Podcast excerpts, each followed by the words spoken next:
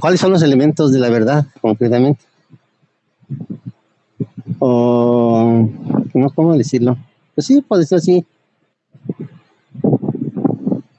Como qué ingredientes son los los que podemos armar así como un algo inevitable. Pues hay que empezar por la, la verdad relativa. Como decíamos antes, la verdad relativa es lógica más hechos, más evidencias. Por ejemplo, la, la gravedad. Si, si tiramos algo de, de cierta altura, va a tender a caer. O sea, si nos tiramos de, de un edificio, vamos al, al piso. Entonces ahí tenemos mm, una lógica, porque si tiramos los objetos, las cosas, y cada vez que las tiramos caen en el piso, es lógico que si, si tiramos, si nos tiramos, vamos a caer en el piso.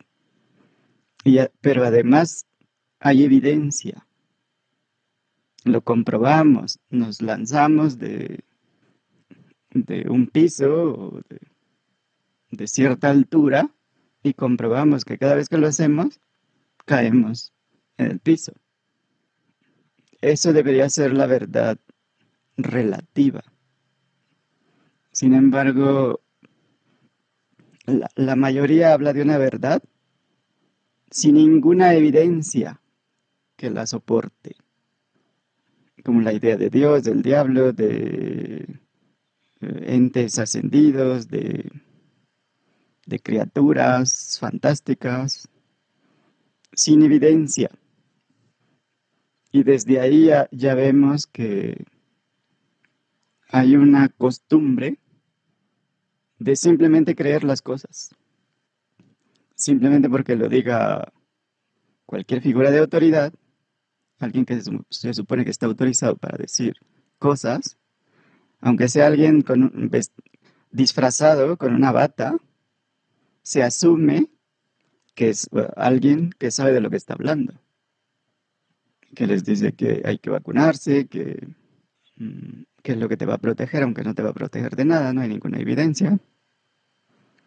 Pero puedes ver cómo la, gran mayoría corren a, vacunarse. Y ahí es un reflejo de cómo está el mundo sin, ninguna evidencia, no se pide ninguna evidencia. Hay pocos los que piden evidencias. Eso quiere decir que la gran mayoría está acostumbrada simplemente a hacer caso a lo que sea que digan. Y eso es precisamente nuestro parteaguas, ¿no? Que no estamos buscando la evidencia, es lo que... Mm, eso es lo que estoy... Bueno, viendo ahorita con mayor claridad, como que a pesar de que estamos viendo muchas cosas, no... Mm, hay una parte de nosotros que no está enfocándose hacia la evidencia concreta, o sea, o no lo alcanzamos a ver, o no la queremos ver, no sé, pero veo que ese es el punto, ese, esa cuestión de por qué no, no hay un avance más significativo, como tú lo decías. A lo mejor es parte de, esa, de esa creencia que tenemos como muy metida. Pues sí, es un hábito, pero es irracional, pues. Porque para que sea racional tiene que tener lógica y tiene que haber hechos, como decimos. Pero no hay mucho interés por los hechos. Simplemente con que se diga algo que parece lógico, ya se toma por, por verdadero. Entonces, ¿qué podemos esperar si, con, si a nivel relativo se evita ver la, se evita ver las cosas como son y se prefiere verlas como se supone que son? ¿En qué momento llegamos a la verdad absoluta? Sí, hay una preferencia obvia por la ilusión, el espejismo, la fantasía, la creencia. Hay un en la, en, este en la lógica, pues, que dicen que tanto se aplica en lógica de conjuntos y lógica de racional. Ahorita me estaba sonando esa frase que dice que la negación de una negación es una verdad. Y para mí era como algo ilógico, pero si se aplica a lo que estás comentando, como que ya tiene más sentido. No solo es ilógico, es irracional. Exactamente, es irracional, pero nos conduce a una verdad. ¿O lo estoy ubicando mal? ¿Qué creencia te lleva a una verdad? No, pues por ahí ya, no, ni una. Entonces, el hecho de que de que use la lógica más la evidencia no quiere decir que tengo la verdad absoluta. Porque si, si, si vamos al espacio y tiro las cosas, no tienden a caer, se quedan flotando. Entonces ahí ya no aplica, ya no es una verdad absoluta. Porque para que sea absoluto tiene que aplicar en todo el universo, en cualquier situación, en cualquier condición. Dormido, despierto, no importa. Para que sea verdad absoluta tiene que ser universal. Pero si, si ni siquiera a nivel relativo se busca ese nivel de congruencia relativa, mucho menos se va a buscar algo absoluto. Es, es obvio que no hay un interés en la verdad absoluta. Y pues mucho menos hay interés en establecerse en la realidad, en la verdad.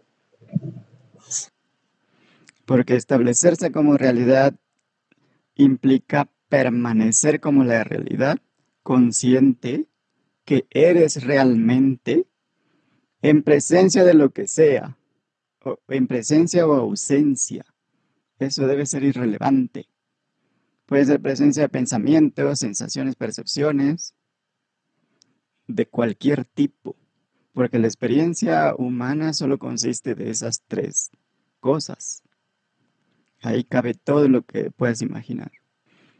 Y pues, si se siguen teniendo vistazos de la realidad desde la perspectiva del ente separado, significa que se reconoce la realidad que se es en instantes donde no hay tiempo ni espacio y en ausencia de pensamientos, sensaciones, percepciones, en ausencia de de fenómenos.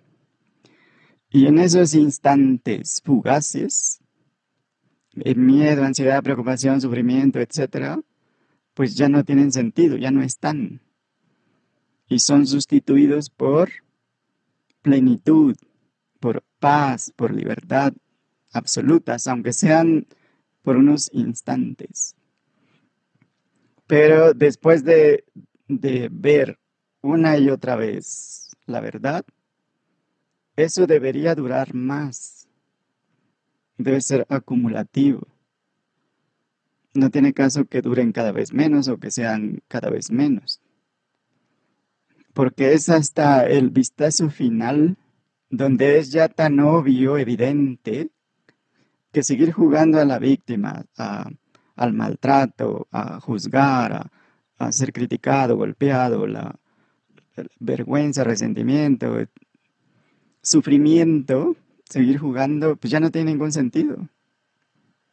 Por ejemplo, cuando tus padres te amenazaban con algún cuento de un ente o la bruja o el, el coco o un demonio o lo que sea que iba a venir por ti si no te portabas bien y Em, por miedo te portabas bien, pero luego te portabas mal y sentías arrepentimiento, culpa por algo que hiciste. y podías tener pesadillas o no podías dormir y sentías que iban por ti y a lo mejor pintabas ah, ah, cruces en la puerta para que no entraran o, sal alrededor o cualquier otra mm, receta contra lo maligno. Medidas de seguridad, pues. Pero de alguna manera sospechabas que era una mentira más de tus padres. Porque los padres dicen muchas mentiras. Y actúan como si fueran verdades. Así que no tiene. Es que de hecho uno sí se da cuenta a veces cuando las mentiras son de los padres. Pero como dices tú, después se guarda esa eso aprendido y después se le mete en otros campos. Y es cuando se vuelve un poquito difícil de ver porque ya uno lo mezcla. Lo mezcla y piensa uno que es otra cosa cuando el, el, origen es ese, el dichoso coco, pues. Pero es completamente irracional porque en algún momento eh, tuviste un vistazo de la verdad. Y no hubo ninguna razón para sentir miedo de que vengan por ti el diablo, la bruja, lo que sea. Ni, ni sufriste pensando en las consecuencias porque te fuiste de pinta, no fuiste a clases, te fuiste con tus amigos. Pero ese vistazo parece no ser suficiente. Y entonces en la noche, en la oscuridad, vuelves otra vez a creer que vienen por ti sobre todo cuando hay pasos en la azotea, ruido en las ventanas afuera, tormenta. Y eso te hace todavía creer más en la falacia. Y el sufrimiento aumenta más, el miedo. Pero en alguna edad, en algún momento, es tan obvio que es un cuento que ya no puedes seguir pretendiendo que no sabes. Y ese en este caso sería el vistazo final de la verdad. Y eh, ocurre en el mismo instante que los demás vistazos. La diferencia es que ya es, ya es claro lo ridículo de ese comportamiento. Es ingenuo, es infantil. Seguir creyendo en cuentos ya no se justifica. Pero si lo aplicamos a, lo que vemos aquí, tienes vistazos de la realidad que eres. Reconoces en ese mismo instante en el que reconoces cualquier verdad y ves que esa creencia de que eres un ser humano, un ente limitado, es irracional porque falta la evidencia. Es solo una creencia. Pero en ese momento, como el alivio es fugaz, falta claridad.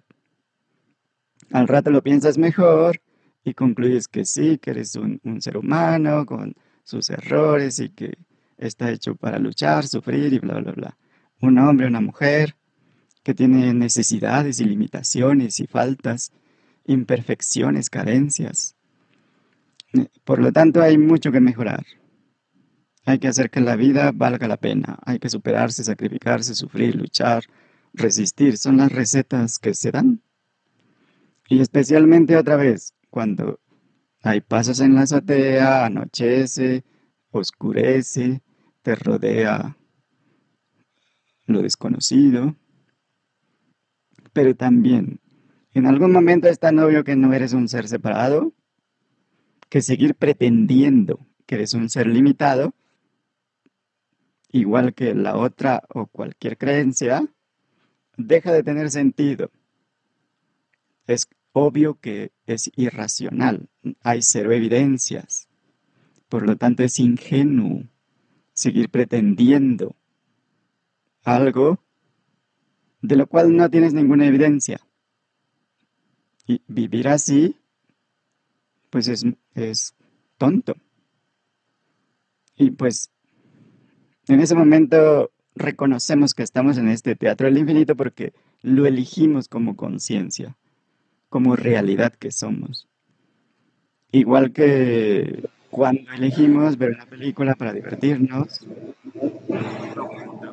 nos metemos al teatro, el teatro del infinito, pues el teatro es para divertirse, ¿no? Para hacer representaciones, para pretender cosas. Y tenemos este teatro, tenemos compañía, amigos, familiares, para divertirnos en, equipo, en conjunto. Ah, de esta manera, cuando conocemos personas, con algunos eh, resonamos rápido, con otros no. Pero en eh, nada es casual, pues. Hay ah, como una un libreto que se va escribiendo.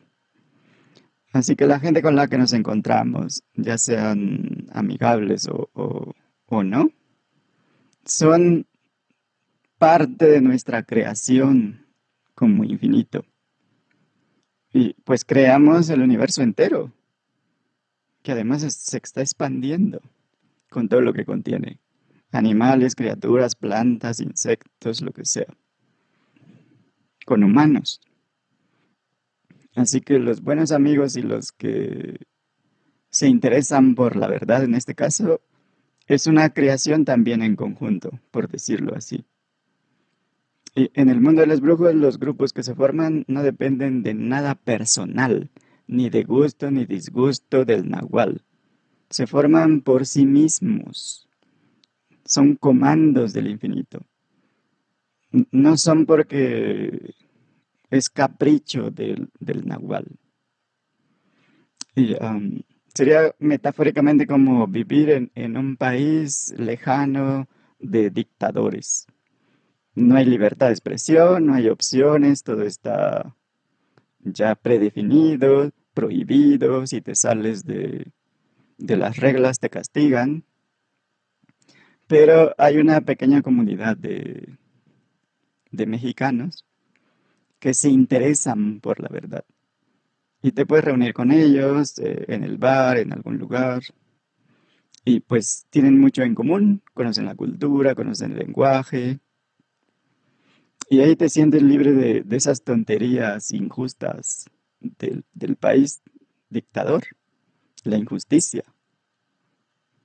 Porque en realidad entonces venimos no de, un país libre, sino de la misma libertad absoluta.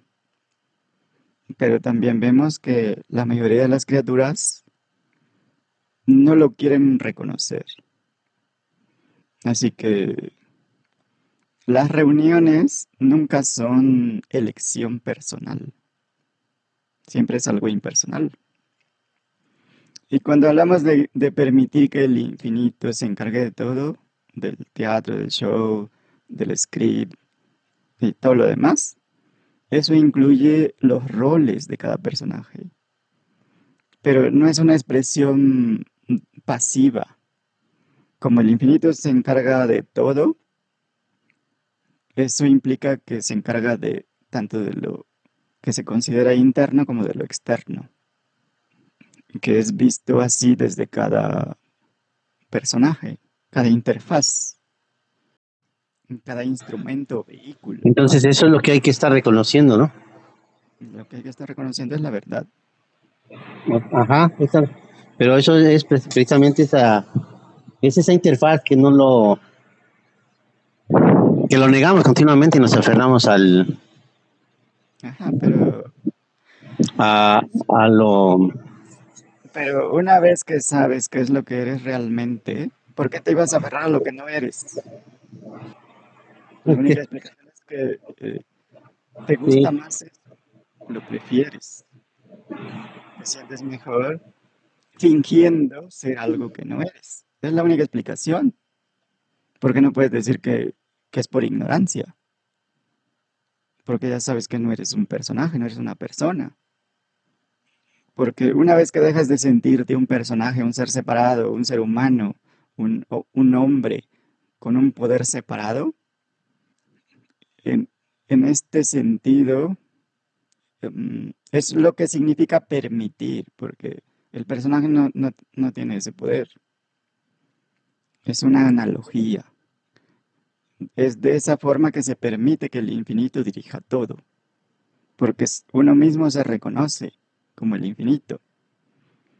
Y entonces ya no tiene caso resistir los comandos impersonales y lo único que tiene sentido es alinearnos como, como entes o como personajes o como roles o consentir únicamente con los comandos del intento impersonal, porque es lo único real. Y así el, cuerpo y mente son usados libremente por el infinito, como lo que realmente son instrumentos que sirven a los comandos impersonales. Pero es de manera voluntaria, pues. También cuando decimos dejar de estorbar, no es que el ser separado tenga algo, algún poder para dejar de estorbar o para aceptar o para abrirse o lo que sea. Son obviamente analogías.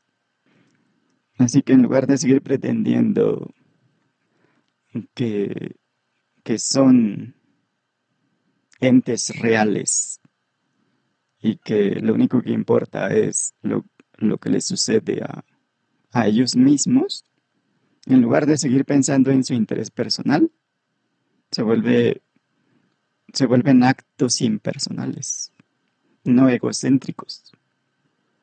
Pero cuando se, se siguen sintiendo como seres separados, es fácil interpretar el, el permitir que el universo se encargue.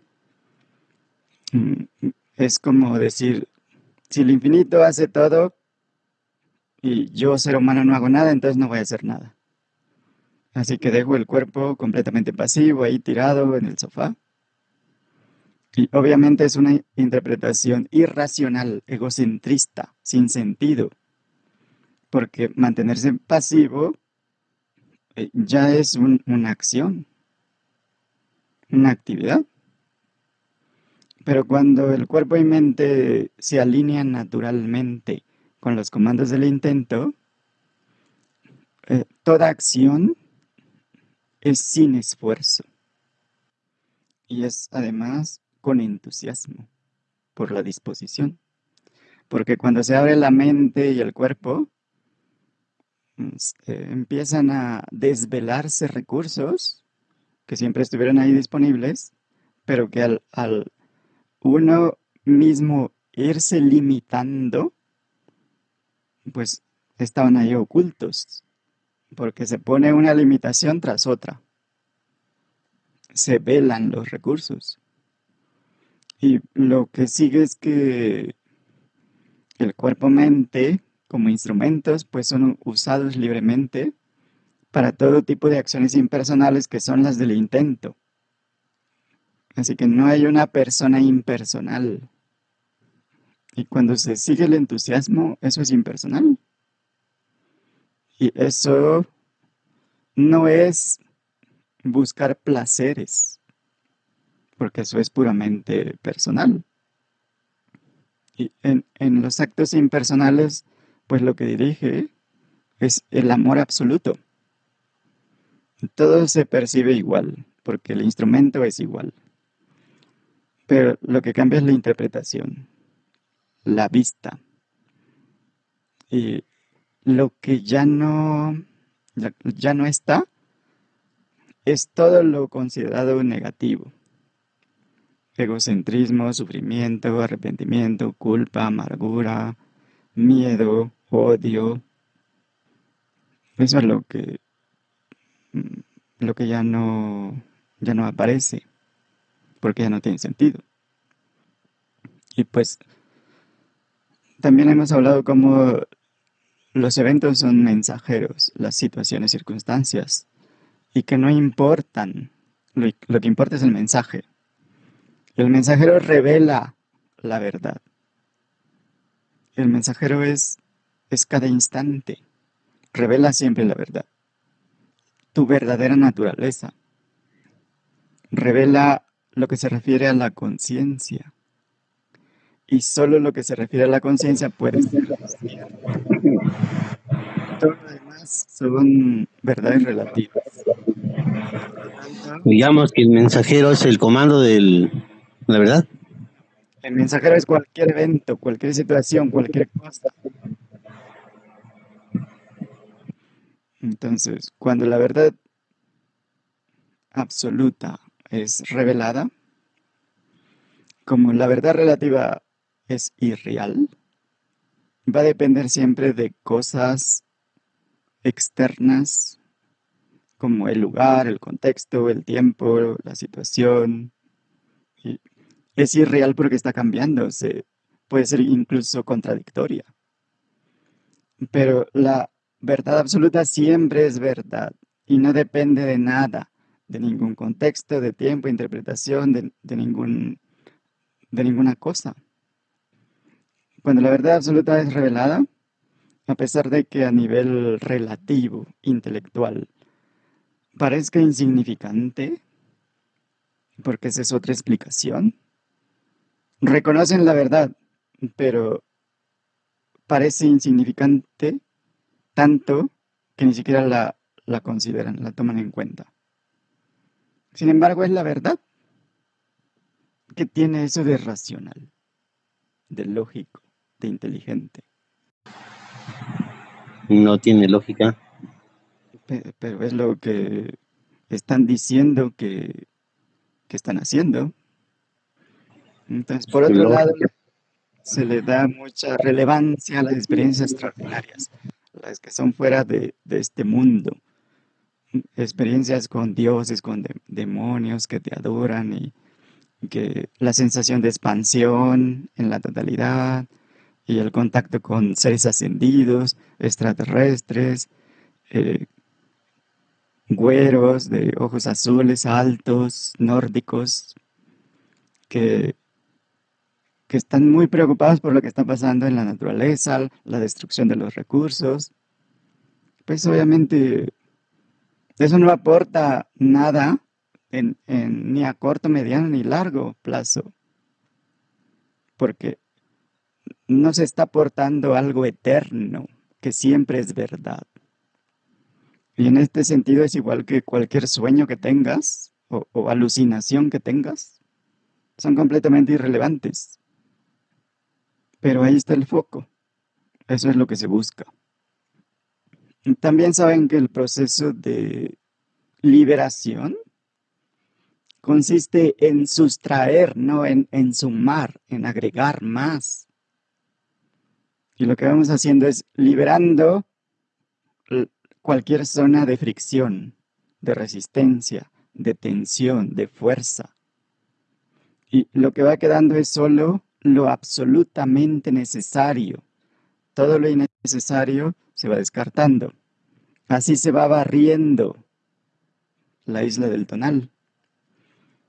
Así que no es necesario traer ninguna verdad a ningún lado, porque la verdad es lo que está siempre ahí. Así que lo obvio, lo lógico, lo racional, es remover los velos que nosotros mismos hemos puesto a lo largo de la vida. Entonces, ¿cómo sabemos que nos hemos establecido en lo que somos? ¿Cuál sería la, la prueba? ¿O qué tomarían como referencia? La plenitud. Mm, ¿Qué más? he, llegado muy pocas veces a esa, a esa condición de, de plenitud y hago unas cosas que a veces me así que parece curioso, pero la verdad es pues sí, sí me asombro. Pero hay una plenitud muy, muy especial y un, como tú lo dices, ausencia de sentimientos, de culpas, de todo eso. Y que han sido muy pocas y contadas las veces que las recuerdo. Yo, o sea, si dices que cuál, cuál sería una, una un factor o algo, un indicativo, yo consideraría la plenitud. Entonces, por lo que dices, quiere decir que no te has establecido en lo que eres, sino que simplemente tienes vistazos de vez en cuando. sí, la verdad sí. Entonces ni siquiera pueden imaginar cómo es cuando te estableces en la realidad que eres. Mm, no, la verdad no me lo imagino. Ok. Una evidencia sería que no te involucras, no te confundes con pensamientos, sensaciones y percepciones. No te aferras, no te apegas a nada en absoluto. No hay cero expectativas. Simplemente fluyes como fluye la energía, que es lo que decía don Juan. Si, si la estabilidad es intelectual, todavía sientes separación. Y en ese momento desaparece esa estabilidad intelectual, porque la sensación se sobrepone a la razón. Y cuando hay una estabilización real, naturalmente el cuerpo y mente se alinean sin esfuerzo y se alinean a través de el entendimiento directo, puro de la verdad, de la, el reconocimiento directo de la realidad absoluta. Ya la, la realidad relativa deja de tener sentido. Y lo que se vuelve evidente es que estamos para jugar al teatro del infinito, no para jugar al teatro local, individual. Y podemos amar el drama, el contraste. No estaríamos aquí si no fuera por el contraste, los opuestos, la dualidad. Y se disfruta, pues, igual que se disfruta la oscuridad, a veces, otras veces la luz. Y eh, se disfruta jugar a aferrarse, a pegarse a las cosas, al personaje, a las sensaciones, a las percepciones, al intelecto. Se disfruta jugar a ser una especie en el planeta, que, hay que tiene muchas especies y que está evolucionando junto con las demás especies y que está en la cima. Es es un juego. Y lo podemos ver porque culturalmente alrededor del mundo todo gira, mm, todo tiene que ver con drama, lucha, sacrificio, trascendencia, posesividad, celos, sacrificio, resentimiento, eh, sufrimiento.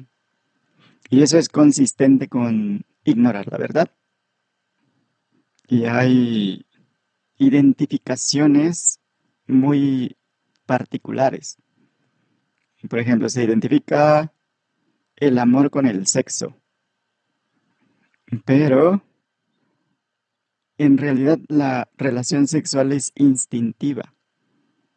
Es simplemente una necesidad de reproducirse. Así que, ¿por qué no identificar amor con comer, con beber, con respirar? También son funciones naturales necesidades físicas. Pero no, como que se vuelve el sexo exclusivo al amor. Y así se empieza a hacer identificaciones particulares. Y en cuanto a las relaciones entre humanos o, o relaciones entre animales o insectos, pues ahí se ven géneros complementarios atracción de, opuestos, machos, hembras. Pero también hay una forma complementaria en relación a, lo espiritual, lo que está más allá de, de lo físico, mental. Y las cualidades masculinas y femeninas pues son diferentes. Se busca una a la otra como complementos hay una química ahí. Hay afinidades, hay cualidades complementarias. Eh, pero el nivel eh, más alto es eh, el espiritual. Lo que está más allá del físico, de la apariencia y del intelecto, de lo racional. Está la atracción energética, pues. Y como eso es lo más elevado a nivel relativo, pues es lo que está apuntando al amor absoluto.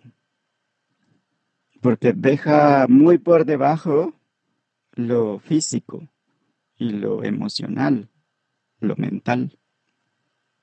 Como eh, en, en el enamoramiento, ahí se ve que hay una disolución de, la separación y se siente como si fuera el mismo. Se ve uno en el otro, pues. Y las relaciones que no, no tengan eso como fundamento, que no se funden en el amor absoluto, están destinadas a fracasar.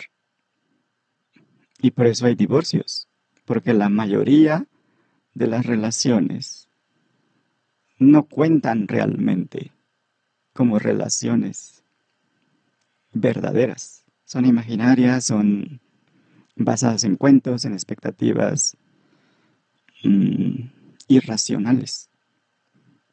Así que si, si realmente pensáramos un poco, veríamos que lo que va primero es la afinidad energética espiritual y luego ya las cualidades físicas, eh, mentales y por último la afinidad sexual.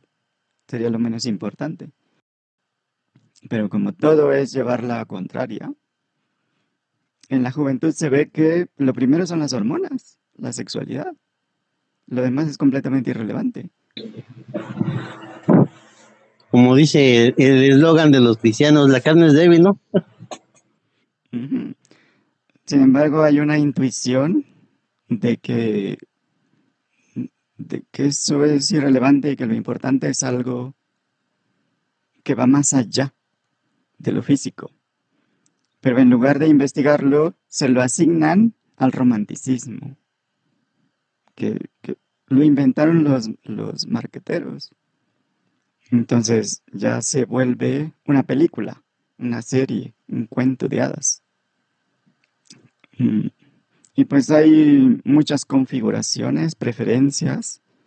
Unos prefieren la soledad, otros la compañía. Unos son monógamos, otros son polígamos. Hay de todo. Otros siguen, se basan en, las tradiciones culturales, como los talibanes, la supresión total a las mujeres. Pero hay otra, otros lugares donde, como en, las islas del Pacífico, las mujeres son mm, polígamas. Y en otros lugares pues se venden a, a los hijos, a las hijas. En otras partes, como eh, Corea o China, desde antes de nacer ya tienen ya las parejas con las que se van a casar. Porque se trata de tener más poder, más influencia, de ampliar la riqueza. En otros lados tratan a la mujer igual que tratan a los animales. Y pues es obviamente una falta de respeto a la misma conciencia en, el otro. Es una ignorancia, una expresión de ignorancia obvia, pero para ellos es normal. El punto es que las experiencias no tienen fin. Hay un montón de cosas, eventos, mm, aparte de las diferencias culturales, eh, idealizadas, de las leyes, de las costumbres. Sin embargo, hay algunas culturas que más o menos se alinean con la verdad, pero la gran mayoría se alejan completamente.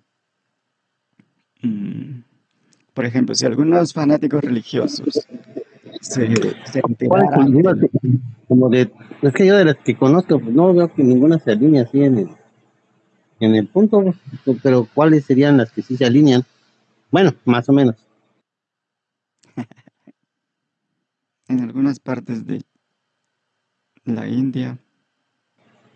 ¿Y delegado de los de aquí de México no se acercan a eso tampoco? Pues no que yo sepa. ¿En qué lugar tienen una tradición que es consistente con la verdad absoluta? Donde todos se ven como conciencia y no como seres separados. O cuando menos se acercan a eso, pues. Porque toltecas ya no hay. Aunque ustedes son los herederos. O sea que si hay, deben ser ustedes. Oh, sí. Ajá, los herederos del trono, vale. Pues son los buscadores de la verdad. No, estamos aquí para encontrar la verdad, reconocer la verdad. Y si, se enteraran en algunos unos fanáticos religiosos o radicales, pues nos quemarían en la hoguera o nos crucificarían la hoguera de las, de vanidades. Y es obvio que incluso en países de libertad de expresión, hablar de la verdad es peligroso. Nada más checa los periodistas asesinados. Así que, ¿cómo deberíamos ver las noticias, los eventos del país, del mundo, la corrupción de los gobiernos, la manipulación masiva a través de todos los medios posibles? a través de religiones, de sistemas de creencias, del mismo sistema educativo. ¿Cómo deberíamos verlo de una manera impersonal, sin juzgar? Porque si empezamos a juzgar, estamos cayendo en, la en el mismo juego. Juzgamos porque no se comportan como nosotros suponemos que deberían. Y eso ya nos iguala. Eso no hace ninguna diferencia. ¿Cómo deberíamos verlo entonces? ¿O cómo lo ven ustedes? Que conocen la verdad absoluta. ¿O cómo sugieren, de acuerdo con lo que saben, que es mejor verlos, que es más consistente con lo que saben? Darles el lugar y el espacio, ¿no? O sea, como dices, finalmente son manifestaciones a veces este, impersonales, pero que están ahí y debe tener algún propósito X que es lo que sería más eh, coherente ver este propósito antes de independientemente de si está bien o está mal, o sea, simplemente ver que es una manifestación y, y, ver cuál es el punto de verdad. Sí, porque incluso puede haber reacciones ahí de enojos y de querer intervenir y de participar y tomar partido y discutir. Pero eso es defender pues puntos de vista. Eso, ¿qué haría el nahual, don Juan? Reírse. Hmm pues no, tendría más sentido verlo como un teatro, pues, como una historia de espías, una película de acción, donde hay de todo, traición, drama, violencia, injusticia, lucha, resistencia, comedia, aventura. Ahí aplican todos los géneros que, imagines. Hay romance, hay venganza, traición, los ingredientes para historia de agentes secretos, de corrupción, de asesinatos, de injusticias, de, oligarcas, de dictadores. Pero es obviamente como una película. Ese sería el, verlo como una película, todo, o sea, es algo que está ahí y a, veces a lo mejor se puede meter uno, pero como dices tú, con la plena conciencia que es un es un escenario X. Pues. Pero ni siquiera tiene sentido meterse porque es una película. ¿Cómo te metes en una película? y como cualquier uh, historia, pues esperamos ver el final. Lo que pasa en el mundo, pues supera cualquier teoría de conspiración, de cualquier ficción, pero es como ver cualquier otra película, que nos interesa el final, pero disfrutamos cada, cada escena, cada escenario, porque de lo contrario, pues dejaríamos de verla o iríamos directo al final. Porque a veces la, la película es tan aburrida que ni siquiera queremos saber el final. La dejamos y pasamos a otra más interesante, como cuando cambias de canal de noticia. Pero lo que se busca es algo inesperado, algo que sorprenda.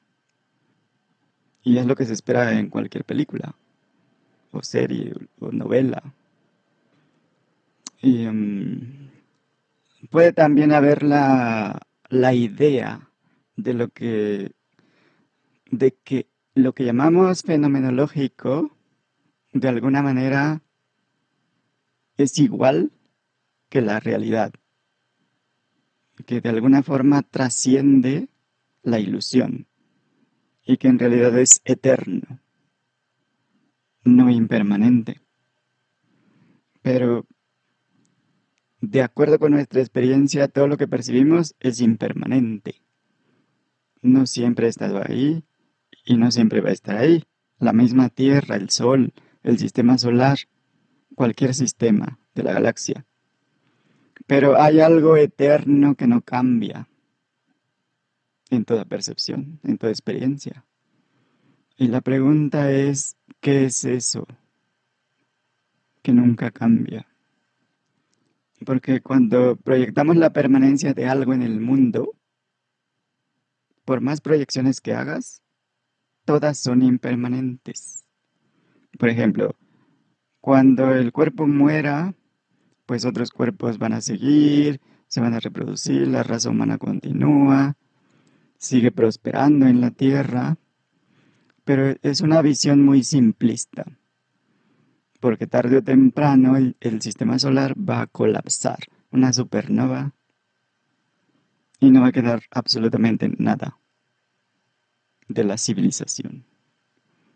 Sin embargo, tenemos una intuición de de que es realidad, de que esa realidad es impermanente, es permanente en lo impermanente.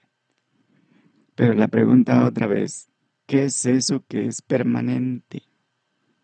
No se puede hacer otro tipo de pregunta. ¿Habrá dos cosas o más cosas que sean absolutamente impermanentes? Porque de acuerdo con nuestra experiencia, lo que sea que esté entendiendo lo que digo, no tiene principio ni fin. Por lo tanto, no tenemos evidencia de que sea impermanente. Y eso debe ser real. Así que una vez reconocido esto, mm, podemos concluir que lo que sea que percibe no está separado de lo percibido. Y eso es lo que puede llevar a la conclusión de que son la misma realidad y que aún las apariencias trascienden la impermanencia. Pero eso que es percibido es eso que es la realidad permanente. En cambio, todas las percepciones son impermanentes. Están cambiando a cada rato. Y si hay un mundo afuera que percibimos, si la percepción del mundo es una representación real del mundo, o sea, si cada elemento del mundo corresponde a cada elemento de la percepción, pues dado que la percepción es impermanente, lo que se percibe también. Ahora, si hay algo que percibimos y es permanente definitivamente no es un objeto o no es lo que parece ser. Tampoco es el mundo físico que parece que está ahí afuera. Porque vemos que cambia. Sin embargo, lo, lo permanente aquí y allá es lo mismo en cualquier parte del universo. Así que se pueden asumir dos cosas. Hay un mundo allá afuera o hay imágenes del mundo en la mente y son impermanentes. Así que el mundo es impermanente. Y lo único permanente es lo que percibe el mundo impermanente. Otra suposición. Hay algo allá afuera, un mundo, una cosa en sí misma, independientemente de la percepción o la mente. Así que la percepción de eso son solo imágenes, representaciones que supuestamente corresponden a cada elemento. Son representaciones exactas. Cada imagen mental corresponde a un elemento del mundo que está ahí antes de que tú estés. Pero como las percepciones del mundo no son permanentes, pues tampoco los objetos. Así que lo que, cual, lo que sea permanente, lo que sea que es eso, en el mundo no puede ser algo percibido, porque lo permanente es la realidad del mundo. Así que tendríamos dos realidades, una que percibe y una que es percibida. Pero ya hemos visto que para que haya interacción no pueden estar separadas. Así que están dentro de una sola realidad que las incluye a las dos. No pueden estar en la nada absoluta. Y eso ya excluye una realidad de un mundo que existe por sí mismo. Por otro lado, sí hay existencia que, que no depende de la mente, pero que sí depende de la realidad. Y la realidad incluye toda forma de existencia. Y como es una sola, y es la realidad que somos, pues tenemos entonces acceso. Vía la conciencia universal, obviamente, nunca vía una conciencia limitada, finita, personal. Así que la conciencia es la presencia de la realidad. Nuestra realidad a nivel relativo es el centro, porque nos sentimos como el centro del universo, ¿no? En el teatro del infinito. Pero también podemos ver que esto es solo para poder actuar en el teatro, como si el teatro fuera igual de real que el personaje egocéntrico que se interpreta. Hasta aquí dudas, preguntas. Ya regresaron. Bueno, ya me quedó un poquito claro, más claro lo de, o sea, cómo poder eh, tomar las condiciones de las leyes físicas, como dices, lo de la gravedad y, y cómo encaja en el en el sistema de creencias y también dentro del mundo de la parte de la ¿cómo se puede decir? de la de bueno de esta realidad aparente y también a dónde pierde el efecto y dónde bueno el alcance el alcance que tiene sobre sobre ese teatro sobre ese escenario y era algo que me tenía así como ocho pelotas pero sí ya comienzo a ver la, la diferencia de entre el escenario la realidad y la y el, el ¿cómo se dice? La, la, el hecho, eh, la comprobación del hecho. Entonces, podemos hacer un, una auto investigación para que acaben de dormirse. Entonces, ya saben cómo es. ¿Cuál sería? Sin referirte al pasado, al futuro, a lo que conoces, a lo que se supones que sabes, bla, bla, bla. Simplemente nota si sientes el cuerpo tenso o relajado. Si se siente cómodo o incómodo. O hay una sensación de incomodidad o sensación de comodidad, pero debajo hay una tensión. Algún tipo de incomodidad o tensión sutil, física, mental, emocional. Si lo encuentras, pues simplemente relaja, libera cualquier contracción. emocional, mental, física. Y pues permanece como lo que eres realmente. Lo que sea que está entendiendo lo que digo. Y eso no es el cuerpo, no es un personaje, no es un ser humano. No es la mente. Y nota que eso que eres, aunque no sabemos qué es, podemos ver que está completamente libre de limitación, de contracción, de restricción, de tensión, de preocupación, de miedo. O al menos comprueba si darte cuenta aparece naturalmente en lo que eres. O si cuesta trabajo reconocer lo que eres. Y comprueba si hay una noción, una sensación separada de lo que eres. Lo que sea que estés experimentando, comprueba si está separado de lo que eres. Si lo que sea que esté pasando está realmente separado de lo que eres. Confirma si lo que percibes es real o es solo una apariencia. Y pues la experiencia siempre cambia, pero hay algo que nunca cambia. Comprueba si la sensación de separación es permanente, si siempre está.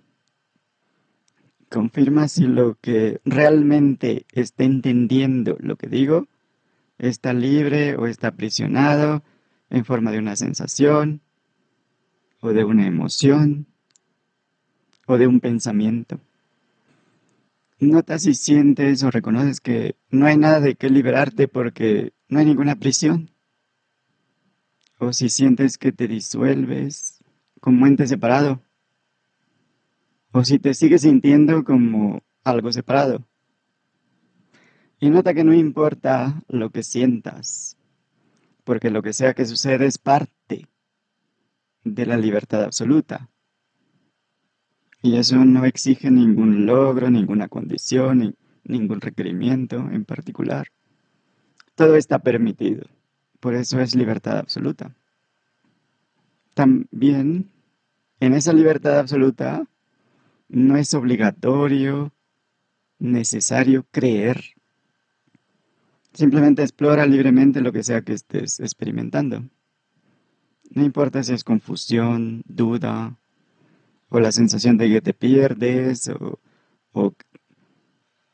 o, si tienes certeza absoluta o claridad, solo confirma que sea real. Si es real, es permanente. Si no es real, aparece, desaparece. Si no es real, es como cualquier otra apariencia. Lo podemos dirigir a algo como tu historia personal y no hay que esforzarte. Esforzarse. Simplemente nota lo que sea que aparece en relación al personaje que interpretas, con el cual te has identificado casi toda tu vida. Cualquier cosa vinculada con la narrativa acerca de quién eres, por ejemplo, deseo de ser amado, admirado, reconocido, aceptado, de ser poderoso, sabio, iluminado, lo que sea. Y nota esa sensación de localización en un cuerpo, como persona o ser humano, y confirma si es real. Si es real, es eterna, es permanente. Si no es real, es una apariencia más entre todas las otras apariencias. Ni más ni menos importante. Una sensación más. Y lo que sea que suceda, que esté sucediendo, ¿te sucede a ti o sucede en eso que eres?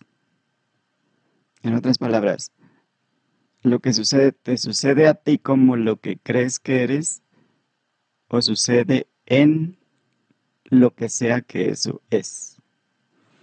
Y nota que incluyendo la apariencia de lo que crees que eres o la sensación de estar localizado en un cuerpo, es parte de la libertad absoluta. Es una expresión de esa libertad.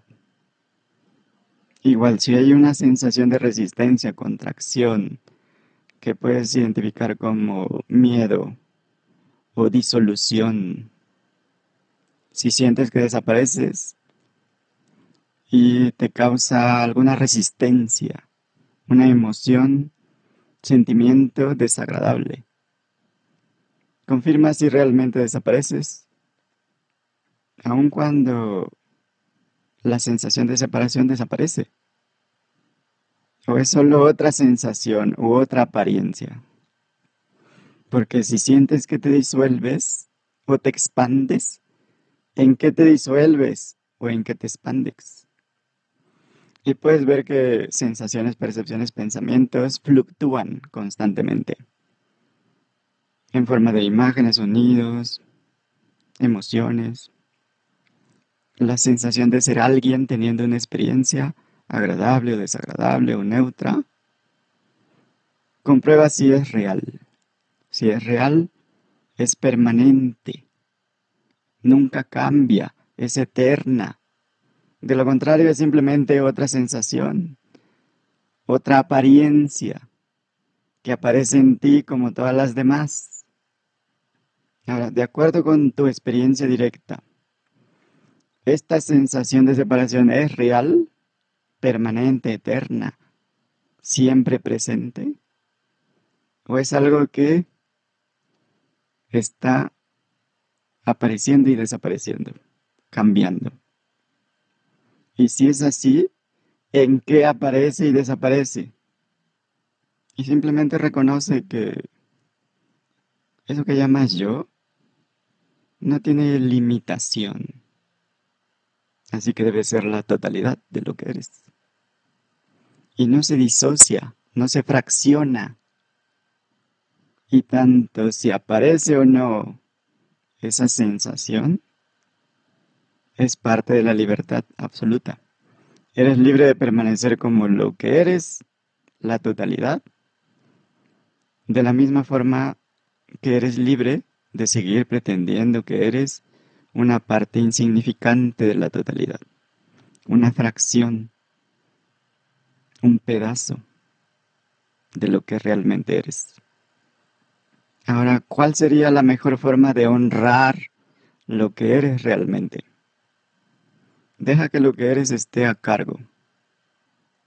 Y mientras te reconoces como lo que eres, reconócete como la realidad, sin principio ni fin.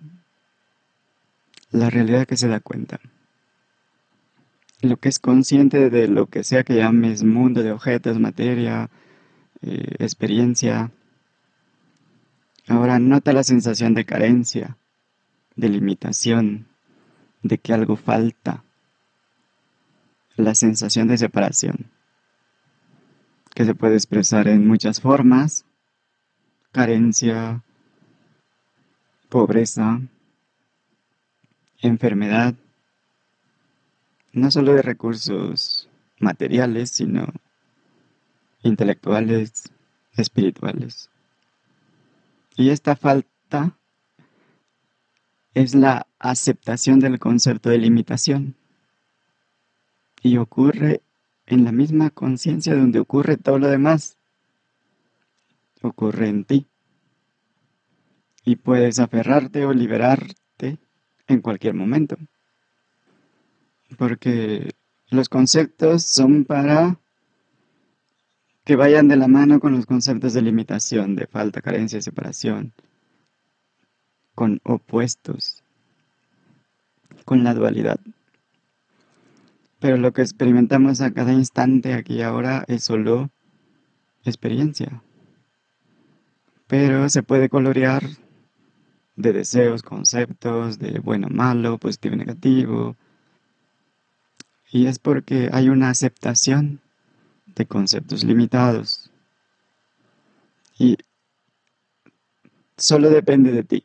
La realidad que esté entendiendo solo esa realidad puede decidir lo que vas a experimentar.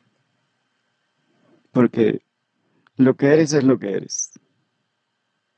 Y ser lo que eres es simplemente lo que siempre has sido, lo que ya eres. Pero eso no quiere decir que no puedas practicar ser de acuerdo con lo que crees que eres. Así que como realidad, pregúntate, ¿prefiero seguir los sistemas de creencias o ser lo que soy?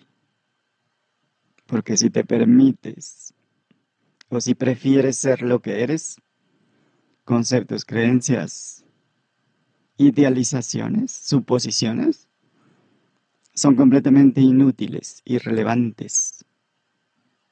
No alteran lo que eres, lo que es.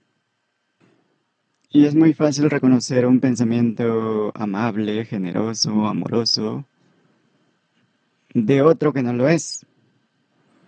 Y mientras tu interés esté en los pensamientos, puedes elegir lo que sea que sea consistente con la realidad, con la verdad, o puedes elegir lo que sea consistente con la mentira. Pero si vas a honrar lo que eres, la energía que se usa para mantener lo que es ilusorio ya no tiene ninguna justificación. Así que esa energía queda disponible y quedas libre de la sensación de separación, de la limitación, libre de la contracción. Así que puedes notar que está esa elección disponible. Puede ser la totalidad o ser una contracción limitada, localizada, finita.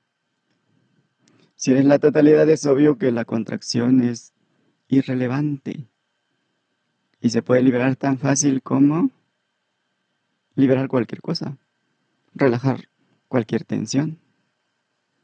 Pero también tienes la libertad de seguir aferrándote a conceptos, ideas, creencias, idealizaciones, expectativas, suposiciones, sabiendo que es impermanente, que te aferras a algo que cambia constantemente y que es desgastante, porque requiere de un gasto consistente, constante de energía, atención, enfoque, requiere mantenimiento a diario, de repetición, de repetir, de reafirmar, de seguir reprogramando, requiere de los mismos hábitos, rutinas, costumbres, etc.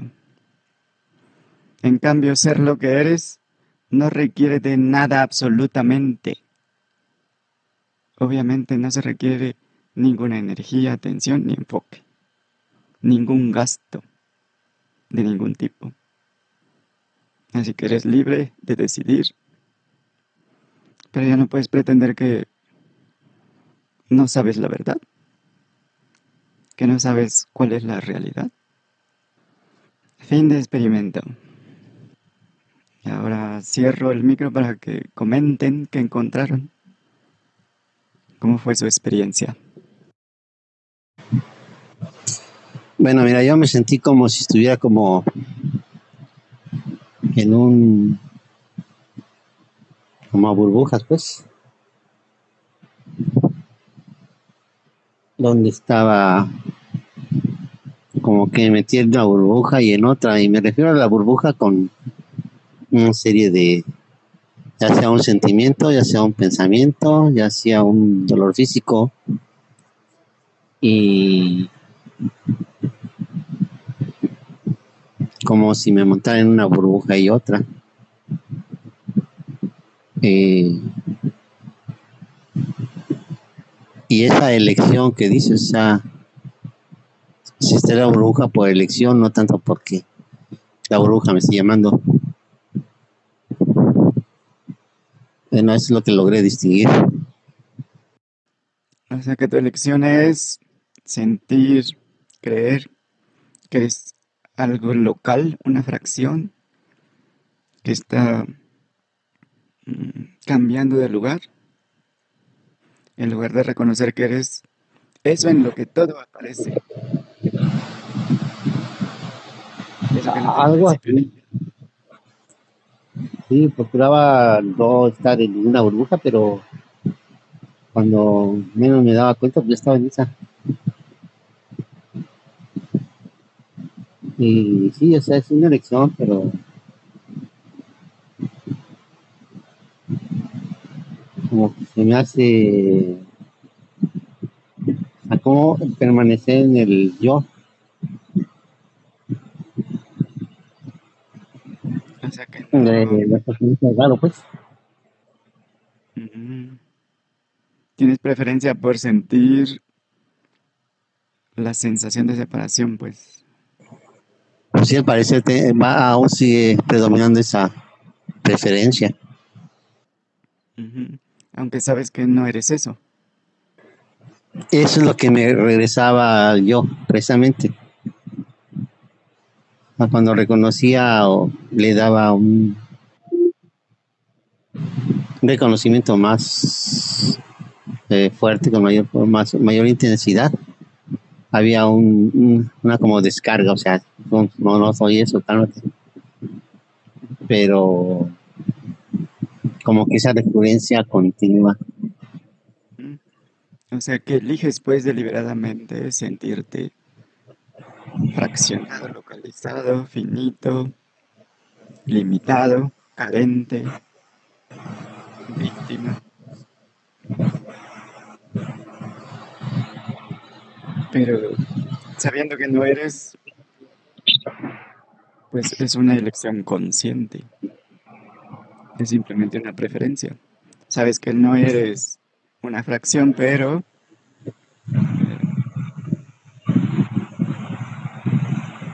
te identificas como una fracción. Como algo que no eres, pues. La diferencia es que sabes que no eres eso. Y que eso es, es una falacia, es una mentira. No es real.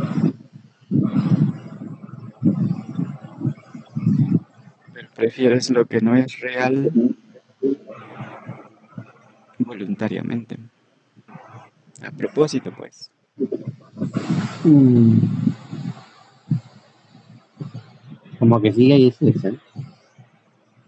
O realmente sientes que eres una fracción. Y que Pero ahorita lo ya como una elección. Y un poco antes ya yo sentía esa fracción, o sea, sí era más fuerte la, la elección de ser esa fracción. Ahorita como que ya es una especie de elección como como un pequeño efecto repetitivo, aunque no no tiene la misma eh, condición de elección, sino es como más de de caer ahí.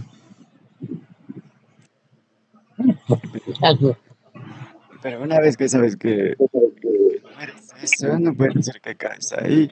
Quiere decir que tú, a propósito, voluntariamente, te metes ahí. Como una Esa es la cuestión, o sea, pero, o sea, ¿cómo hago esa elección? Es lo que se me hace un poquito invisible. No, porque además de ser ilógica, es irracional. Y solo se hace algo irracional y lógico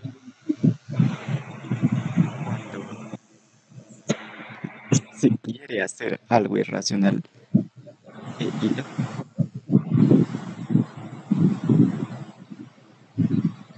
Porque si sabes que no tiene sentido, que no tiene ninguna evidencia, ¿cómo justificas No, pues no hay justificación.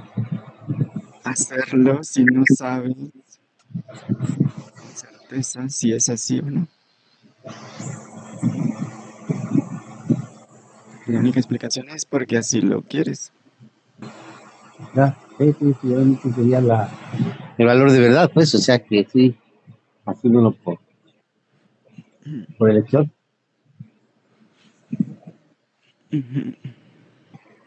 Otro punto para revisar, investigar, es que mm, En lo relativo tenemos el mundo subjetivo, que es de objetos sujetos, y por otro lado tenemos el, lo imaginario, como los sueños, y tenemos una um, intersección. Por un lado, no hemos tenido la experiencia de que el mundo de vigilia cruce el de los sueños o los sueños cruce al, al de vigilia. Algo que se separe de los sueños y aparezca en, la, en el estado de vigilia o al contrario. Por ejemplo, si sueñas que te encuentras un billete de mil o un tesoro con monedas de oro y las metes en una bolsa y te las llevas, no aparecen en tu cuarto, pues, las monedas o, los billetes cuando despiertas. Así que en, lo físico, también en, vigilia, si imaginamos que tenemos un perro un animal exótico en, en casa, no aparece. Así que hay una separación entre lo mental y lo físico, entre lo imaginario o entre los sueños y lo que y, el estado de vigilia. Aparentemente no no interaccionan. No puede pasar algo de un lado a otro. Pero por otro lado tenemos elementos en común entre los dos. Como eso que percibe es lo mismo en los sueños o en la vigilia. O lo que se imagina. Así que se usa la mente para percibir el mundo físico y el de los sueños. Ese es otro elemento que también cruza ambos. Así que debe haber alguna forma de pasar cosas de un lado a otro. Y obviamente hay la realidad absoluta que incluye todos los, todos los mundos, todas las variaciones. Y la realidad de la vigilia en este caso y la realidad del sueño debe ser la misma. De otra forma no habría esa interacción entre ambos cuando menos de esos elementos que, que sí están en, en, los dos lados. Y pues sabemos que la realidad del, del universo es la realidad de la conciencia.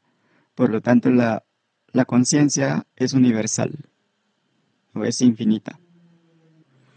Y la felicidad, el amor absoluto, felicidad total, no son fenomenológicos, pero impactan también en lo fenomenológico, porque son cualidades de la realidad.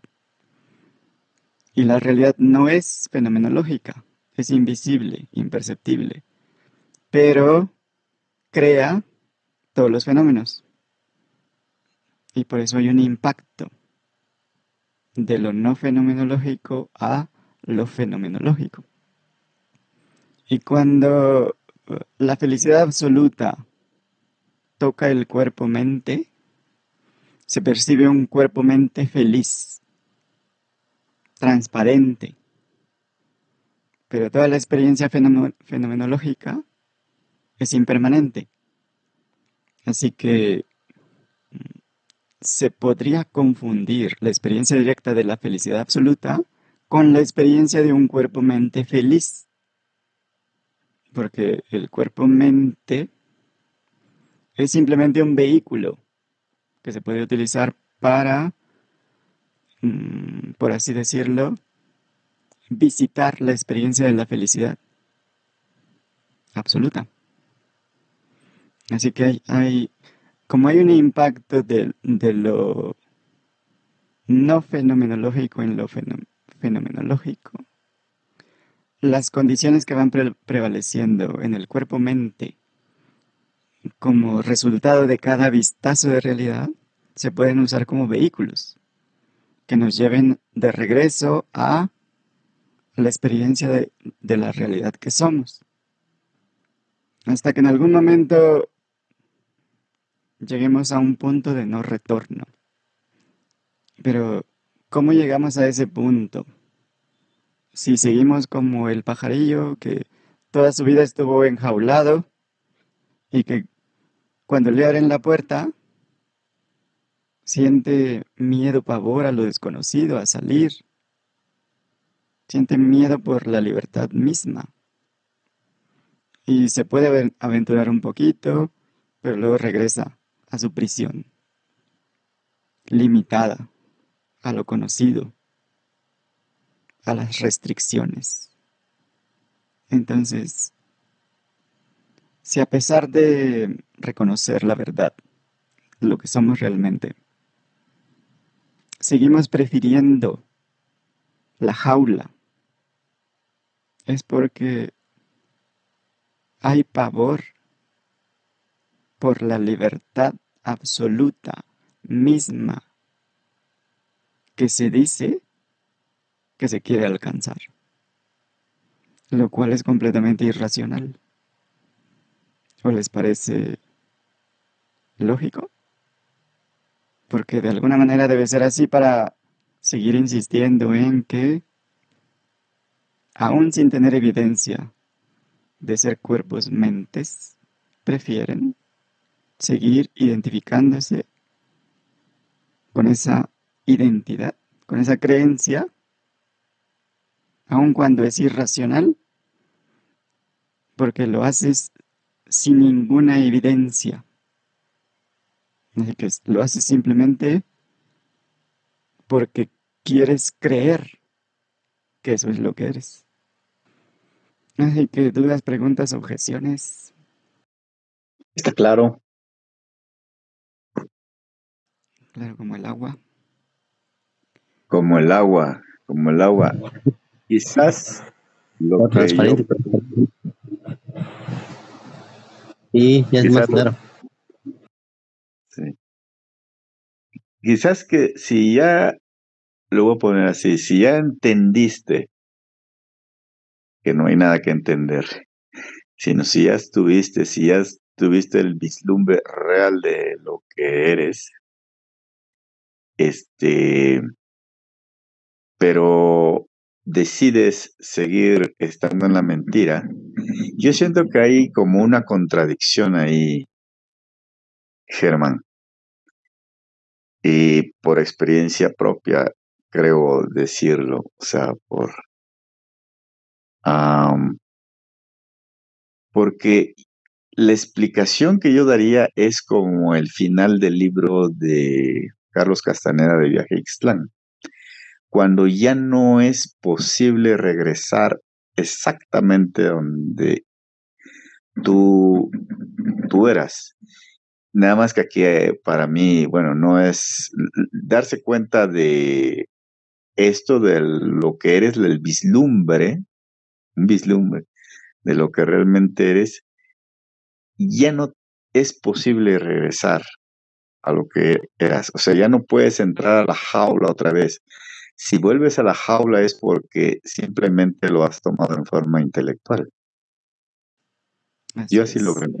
Entonces empiezas un camino en el que quieres regresar, quieres sentir lo mismo de siempre, pero ya no te es posible.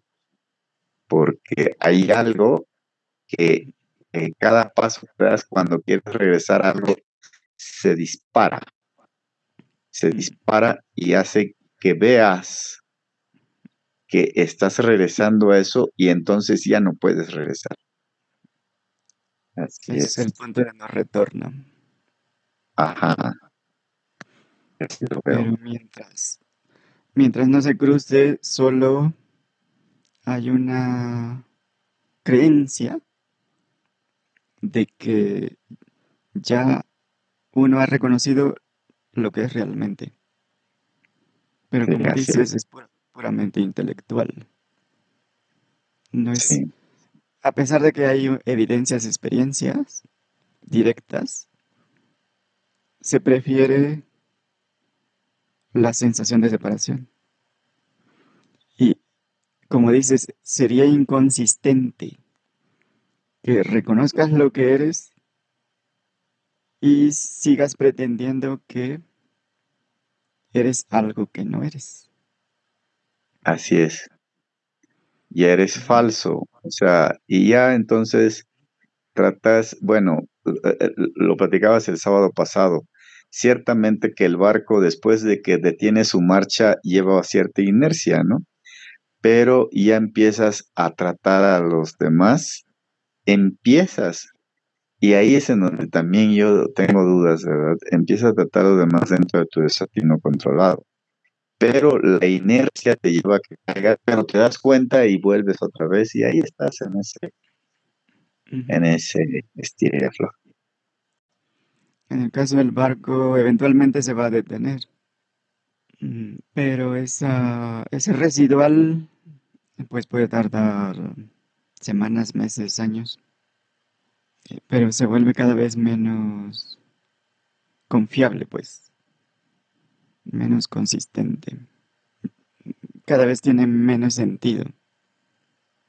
Sí, y, yo creo, uh, voy a exagerar un poquito, pero yo creo que aquí entra y te das cuenta de la importancia del pinche tirano, ¿no? Cuando te machacan y machacan y machacan y machacan y vuelves tú a, a seguir con tu inercia de lo que traías pero hay algo que se da cuenta y ya se empieza a, a, divertir, ¿no?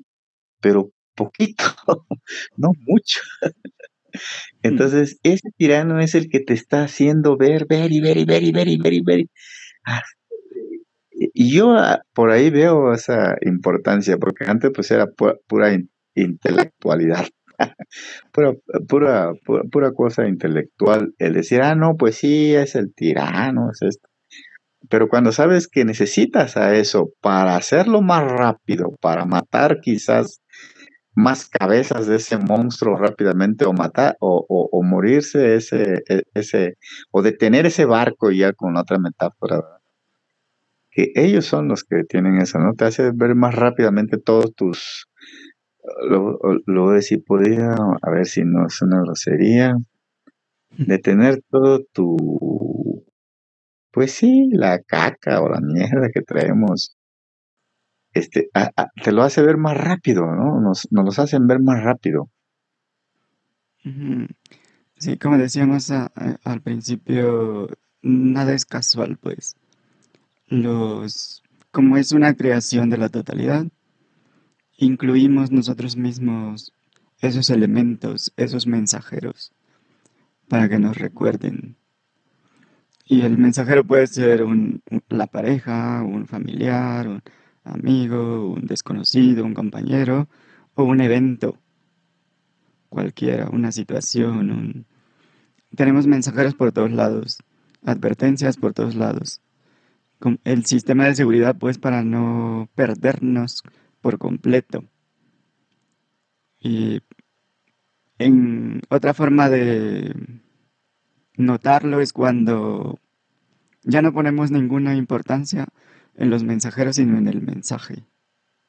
Sobre todo cuando hay tantos mensajes tan variados que ya no es posible pretender que no están.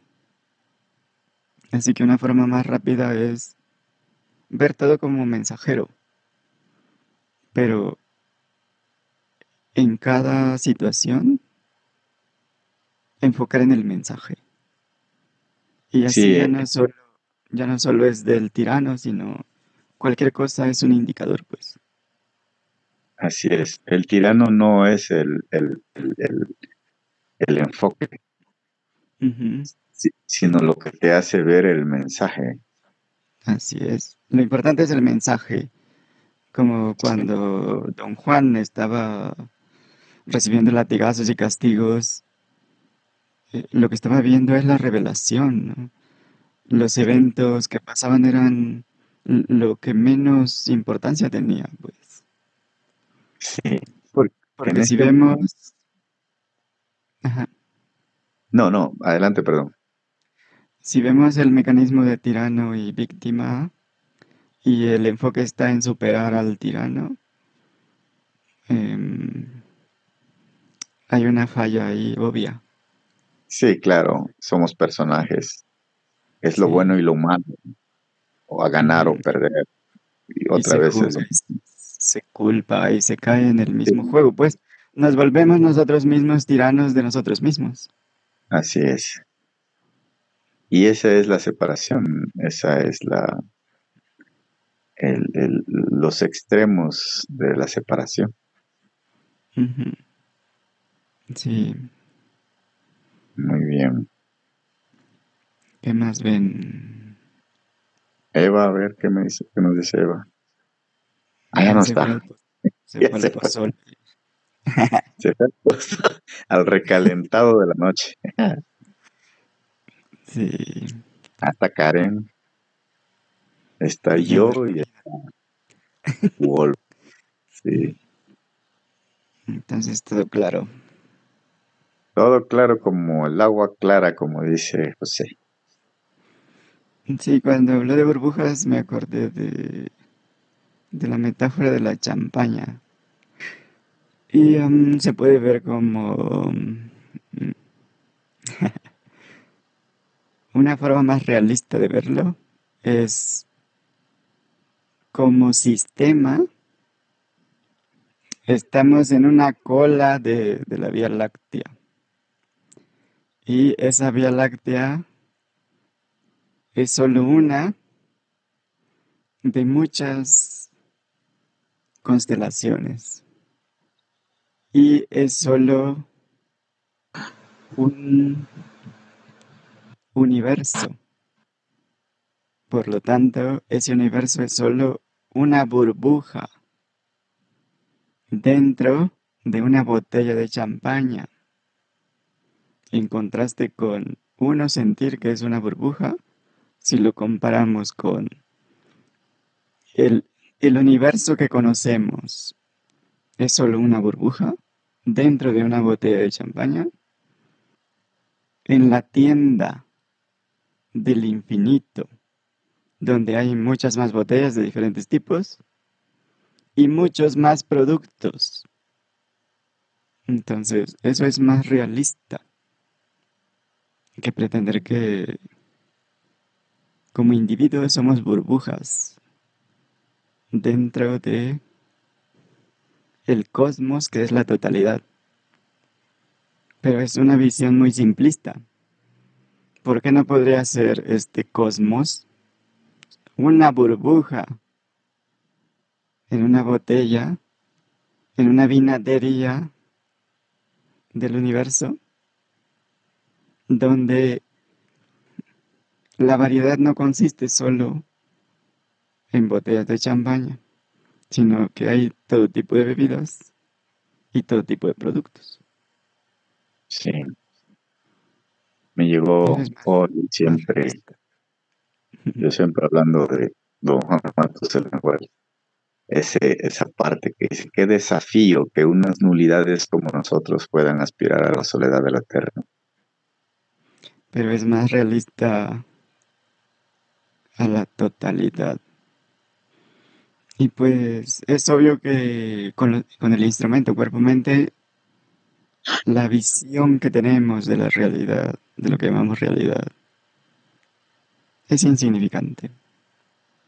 Así que no, no nos sirve ese instrumento, pues. Por eso se quema y se usa otro tipo de recursos. Pero luego hay que quemar esa, ese vehículo para usar otro tipo de recursos. No tiene por qué limitarse solo a eso, pues. Sería muy simplista. Muy bien. Vale, pues ya los dejo. Muchísimas gracias a las 12.12, la hora de la coincidencia.